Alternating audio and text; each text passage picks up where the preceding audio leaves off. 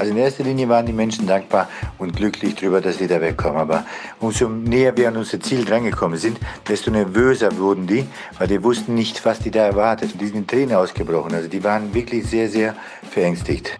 Suat Durakovic aus Mettmann hat 100 Geflüchtete aus der Ukraine hier nach NRW gebracht mit einem komplett selbstorganisierten Hilfskonvoi. Seit gestern ist er zurück in Deutschland und erzählt uns hier im Aufwacher, was er in den letzten Tagen alles erlebt hat und welche Unterstützung er erfahren hat. Ich bin Florian Pustag, schön, dass ihr dabei seid. Rheinische Post Aufwacher. News aus NRW und dem Rest der Welt. Und schon wieder haben einige Kitas in NRW heute komplett zu. Die Gewerkschaft Verdi ruft zum Streik auf, pünktlich zum Internationalen Frauentag. Welche Kitas betroffen sind und warum es nicht nur um die Gehälter der Erzieherinnen geht, das hört ihr später hier im Podcast. Und bevor wir starten, habe ich noch einen kleinen Hinweis für euch. An Katrin Mausberg aus Dormagen entdeckt Gesichter. Denn sie ist Modelmanagerin und hat schon viele junge Frauen berühmt gemacht. Aber was braucht es eigentlich, um als Model international erfolgreich zu sein? Das ist eine von vielen Fragen, der sich an Katrin Mausberg heute beim Aufwacher Frag mich alles stellen wird. Und auch ihr könnt uns eure Fragen noch per Mail an aufwacher.rp-online.de schicken. Da ist auch keine Frage tabu. Außerdem könnt ihr heute live dabei sein, ab 15 Uhr im Food Court der Shadow Arkaden in Düsseldorf. Die Highlights aus dem Interview hört ihr dann am Samstag hier bei uns im Aufwacher Podcast. Wir fangen an mit den Meldungen aus unserer Landeshauptstadt von meinen Kollegen von Antenne Düsseldorf. Hallo. Hallo Florian und schönen guten Morgen, liebe Aufwacher-Community. Ich bin Philipp Klees und das sind einige unserer Düsseldorf-Themen an diesem Dienstag. Hier bei uns in der Stadt kommen immer mehr Geflüchtete aus der Ukraine an. Allein am gestrigen Montag waren es nach Angaben der Stadt über 900 Menschen. In der Messehalle 6 wurden deswegen jetzt 1000 Unterbringungsplätze für die Betroffenen geschaffen. Von der zentralen Aufnahmestelle am Vogelsanger Weg werden die Geflüchteten in die kommunalen Unterkünfte verteilt. Wer mit dem Zug ankommt, kann schon am Infopoint im Hauptbahnhof erste Fragen loswerden und Hilfe bekommen. Beide Anlaufstellen sind Tag und Nacht besetzt. Insgesamt gibt es in Düsseldorf jetzt aktuell 1700 Plätze für Geflüchtete. Sie werden dort auch verpflegt und betreut, heißt es aus dem Rathaus. Neun Unterkünfte hat die Stadt mittlerweile angemietet. Für Sachspenden gibt es jetzt auch eine zentrale Sammelstelle in Oberbilk. Sie ist aber nur stundenweise geöffnet. Einzelheiten dazu und weitere Infos stehen auf unserer Homepage antennedüsseldorf.de. Für Menschen, die vor dem Krieg aus der Ukraine geflüchtet sind und ärztliche Hilfe brauchen, gibt es ab sofort eine Hotline. Der Düsseldorfer Arzt Amar Gusi und sein Team aus Ärztinnen und Ärzten haben eine Telefonnummer freigeschaltet. Hier können sich geflüchtete Menschen melden, die ärztliche Hilfe brauchen. Das Team macht dann Hausbesuche, Behandlungen oder hilft bei der Suche nach Fachärztinnen und Ärzten. Alles sei möglich, man wolle nur helfen, so Gusi im Antenne Düsseldorf Interview. Das Angebot ist komplett kostenlos. Gusi hofft, dass noch weitere Ärztinnen und Ärzte helfen wollen. Die Nummer für medizinische Beratung für geflüchtete Menschen aus der Ukraine steht auf antennedüsseldorf.de bei den Nachrichten. Wir spüren die Auswirkungen des Ukraine-Krieges hier in Düsseldorf mittlerweile an immer mehr Stellen. Prominent natürlich weiter an den Tankstellen mit den hohen Spritpreisen.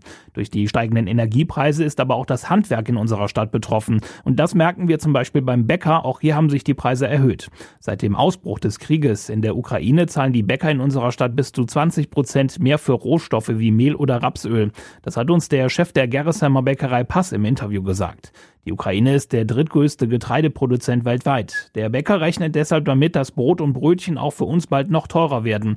Aber auch für andere Handwerksbetriebe sind die Rohstoffpreise durch den Krieg in der Ukraine gestiegen, heißt es von der Handwerkskammer. Metallbauer zahlen zum Beispiel rund drei Prozent mehr für Metalle wie Alublech. In diesem Sommer werden wir hier in Düsseldorf nach langer Zeit wieder einen Weltstar in der Arena erleben können. Lady Gaga wird am 17. Juli in Stockholm eines ihrer wenigen Stadionkonzerte in diesem Jahr geben. Das haben die Veranstalter jetzt angekündigt. Es ist die Weltpremiere ihrer Chromatica Ball Tour, die anschließend unter anderem in Paris, London, New York und zehn weiteren Städten Station macht. In Düsseldorf findet dabei das einzige Konzert im deutschsprachigen Raum statt. Der Vorverkauf beginnt offiziell nächste Woche Montag am 14. März, aber schon in dieser Woche gibt es ab morgen folgen auf einigen Plattformen Online-Presales. Alle weiteren Infos, Daten und die Links dazu stehen auf unserer Homepage antennedüsseldorf.de. Möglich gemacht hat das Konzert-Highlight auch die Fortuna. Am Wochenende des Lady Gaga-Auftritts startet nämlich auch die neue Zweitligasaison. Die Fortuna hat deswegen bei der DFL offiziell beantragt, mit einem Auswärtsspiel zu starten. Sollte das nicht klappen, müsste sie für ein mögliches Heimspiel in ein anderes Stadion ausweichen. Hier in Düsseldorf sterben fast jeden Tag Menschen an den Folgen ihrer Corona-Infektion. Heute berichten Stadt und RKI von sechs weiteren Fällen. Seit März 2020 haben damit in unserer Stadt 747 Menschen ihre Infektion nicht überlebt. Auch in anderen Bereichen gehen die Zahlen wieder nach oben.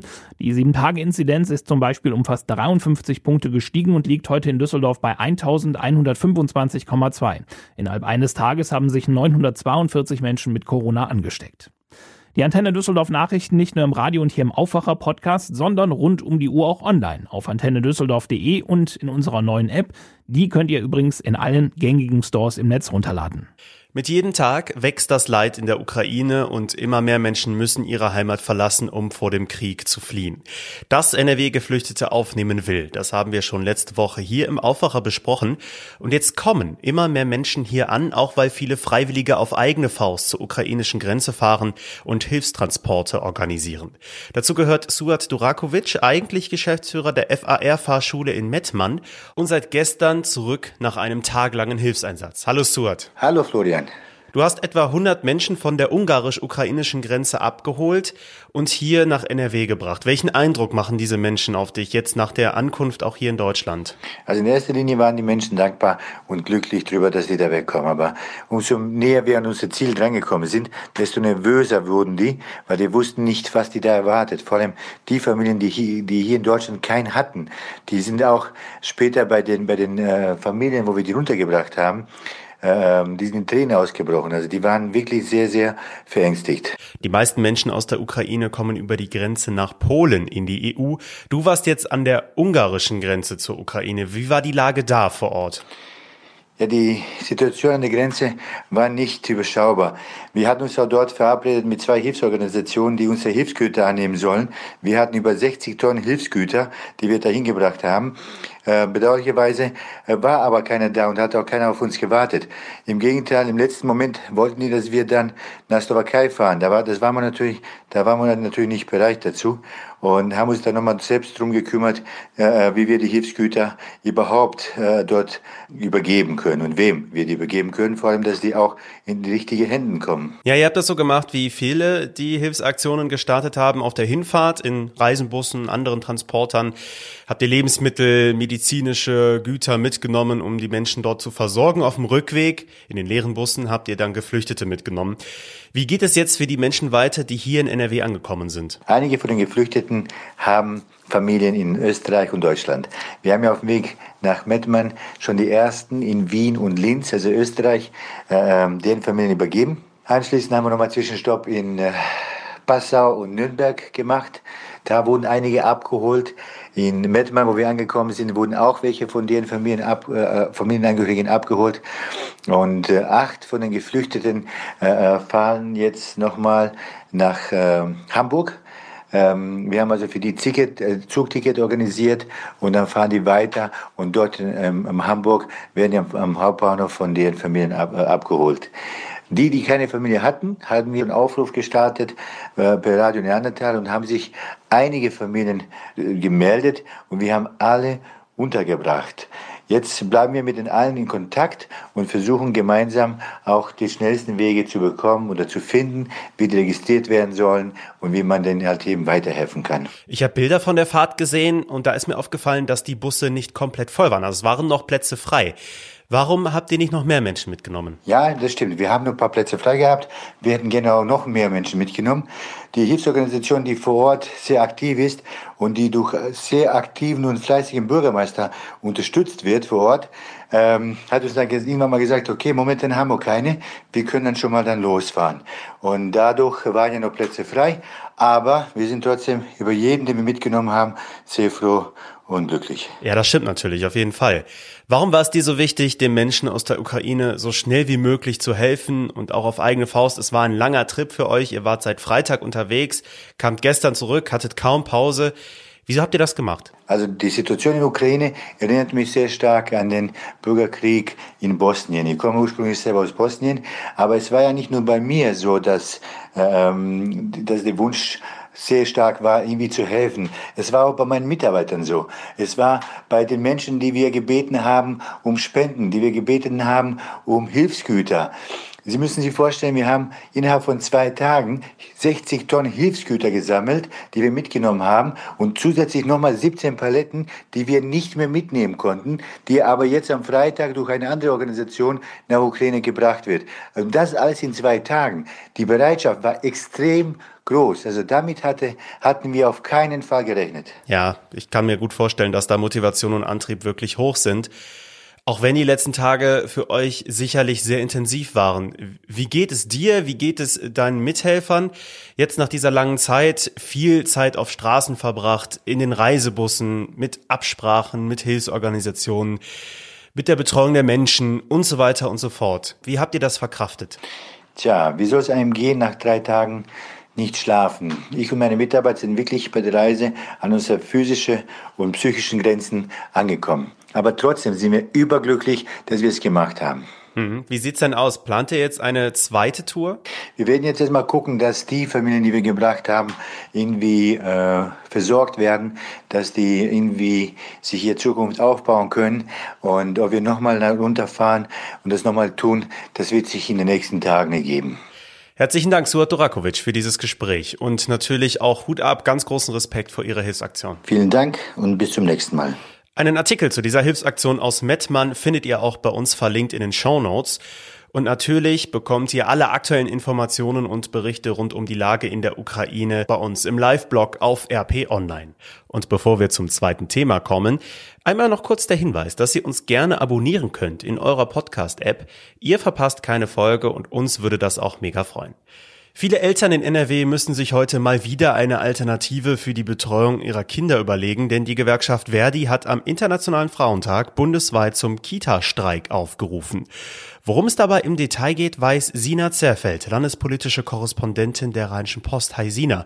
Wo stehen Eltern in NRW denn heute überall vor geschlossenen Kitatüren? Ja, das kann im ganzen Land passieren. Die Gewerkschaft Verdi, die geht davon aus, dass einige hundert Einrichtungen im ganzen Land sich in irgendeiner Art und Weise beteiligen werden. Muss nicht heißen, dass die Einrichtungen immer komplett geschlossen bleiben, aber das kann zum Beispiel sein, dass Betreuungszeiten eingeschränkt sind. Und die Eltern sollten eigentlich kurzfristig informiert werden darüber, ob ihre ihre Kita betroffen ist oder nicht. Das sind übrigens auch nicht nur Kitas betroffen, sondern das ist ein Streik in den Sozial- und Erziehungsberufen. Das heißt, da können auch zum Beispiel Einrichtungen der Behindertenhilfe betroffen sein oder auch die Nachmittagsbetreuung in den offenen Ganztagsschulen. Mhm.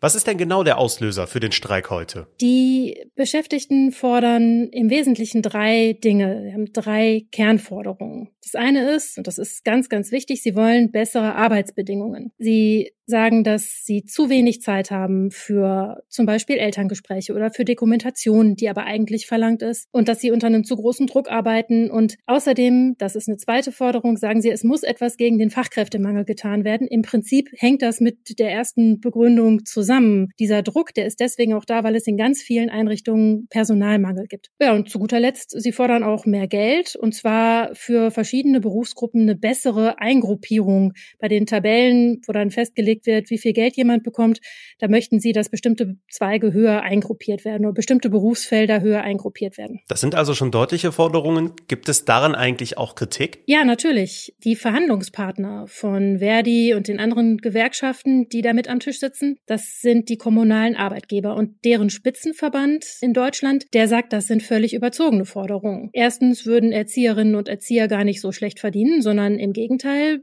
im Vergleich zu anderen mit einem ähnlichen Ausbildungsweg würden sie eher, eher gut verdienen. Und es würde zu Verwerfungen führen. Also wenn man sie jetzt besser bezahlen würde, wäre das einfach ungerecht, um es mal ähm, laienhaft auf den Punkt zu bringen, wäre das einfach ungerecht gegenüber anderen Berufsgruppen. Und sie sagen, dass in der Vergangenheit, da es auch schon Gehaltssprünge gegeben hat und dass die Kommunen sich das auch schlicht und ergreifend nicht leisten können, da jetzt noch was draufzulegen. Also sie sagen, diese Forderungen sind überzogen. Mhm.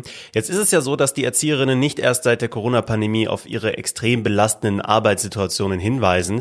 Aber trotzdem, durch die Corona-Pandemie ist die Situation erstmal so richtig eskaliert.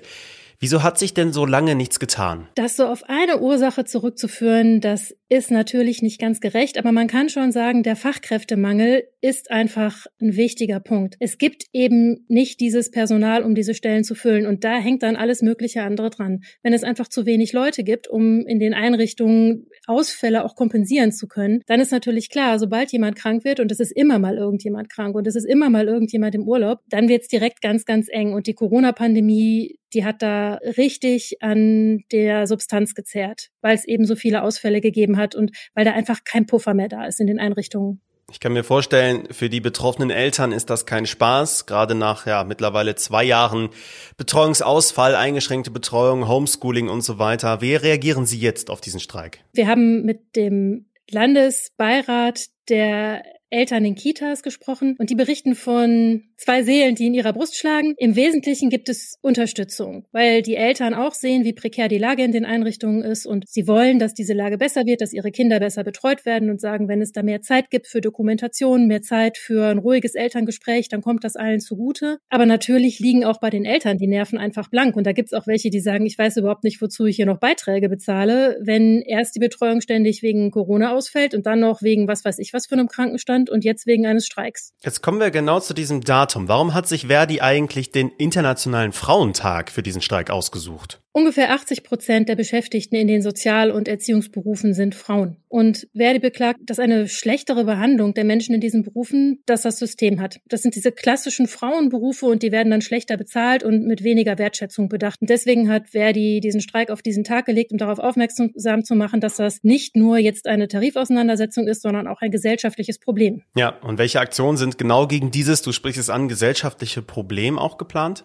Während die Einrichtungen ja flächendeckend aufgerufen sind, sich am Streik zu beteiligen, sind Aktionen in den größeren Städten geplant. Also zum Beispiel Essen oder Köln oder Dortmund. Da wird es Demonstrationen geben, Kundgebungen. Vielen Dank, Sina Zerfeld. Danke ebenfalls. Und jetzt weitere Meldungen für heute.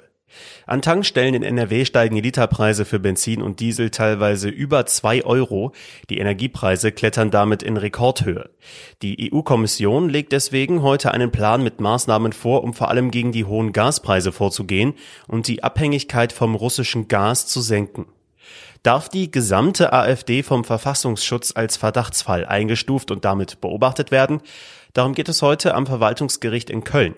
Die AfD will die Einstufung verhindern. Mehrere Landesverbände werden bereits vom Verfassungsschutz beobachtet. In Dortmund informieren Stadtspitze und Polizei heute gemeinsam zu Einsätzen gegen illegale Raser. Auch eine neue Plakatkampagne wird vorgestellt. Bei dem Pressetermin soll auch eine Mutter zu Gast sein, deren Tochter von einem Raser getötet wurde. In Düsseldorf geht heute ein Prozess um einen handfesten Streit weiter, der von einer vollen Windel ausgelöst wurde. Auf der Düsseldorfer Königsallee soll ein Vater die volle Windel seines Kindes in den Wassergraben geworfen haben. Laut Anklage habe er dann mehrere Passanten angegriffen, die ihn auf die volle Windel ansprechen wollten. Und noch eine Meldung aus Düsseldorf, äh, denn es ist eine große Ehre für die Stadt. Lady Gaga wird in Düsseldorf ihre neue Welttournee beginnen.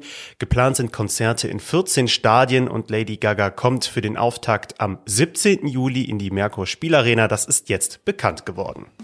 Wir sind beim Wetter und das ist sehr angenehm. In dieser Woche in NRW, es bleibt überall sonnig und mild, in höheren Lagen einstellig. Ansonsten sind so 11 bis 12 Grad drin. Heute in den nächsten Tagen wird es tagsüber sogar noch deutlich milder. Da bekommen wir teilweise schon über 15 Grad.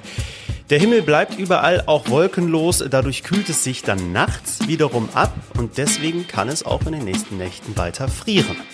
Das war der Aufwacher für Dienstag, den 8. März 2022. Ich hoffe, es hat euch gefallen. Empfehlt uns gerne weiter an eure Freunde, an Kollegen, an Familie, damit auch die jeden Tag auf dem neuesten Stand sind, was das Geschehen auf der ganzen Welt und vor allem hier bei uns in NRW angeht. Ich bin Florian Pustlauk. Ich wünsche euch jetzt noch einen schönen Tag. Macht's gut. Mehr Nachrichten aus NRW gibt's jederzeit auf RP Online. rp-online.de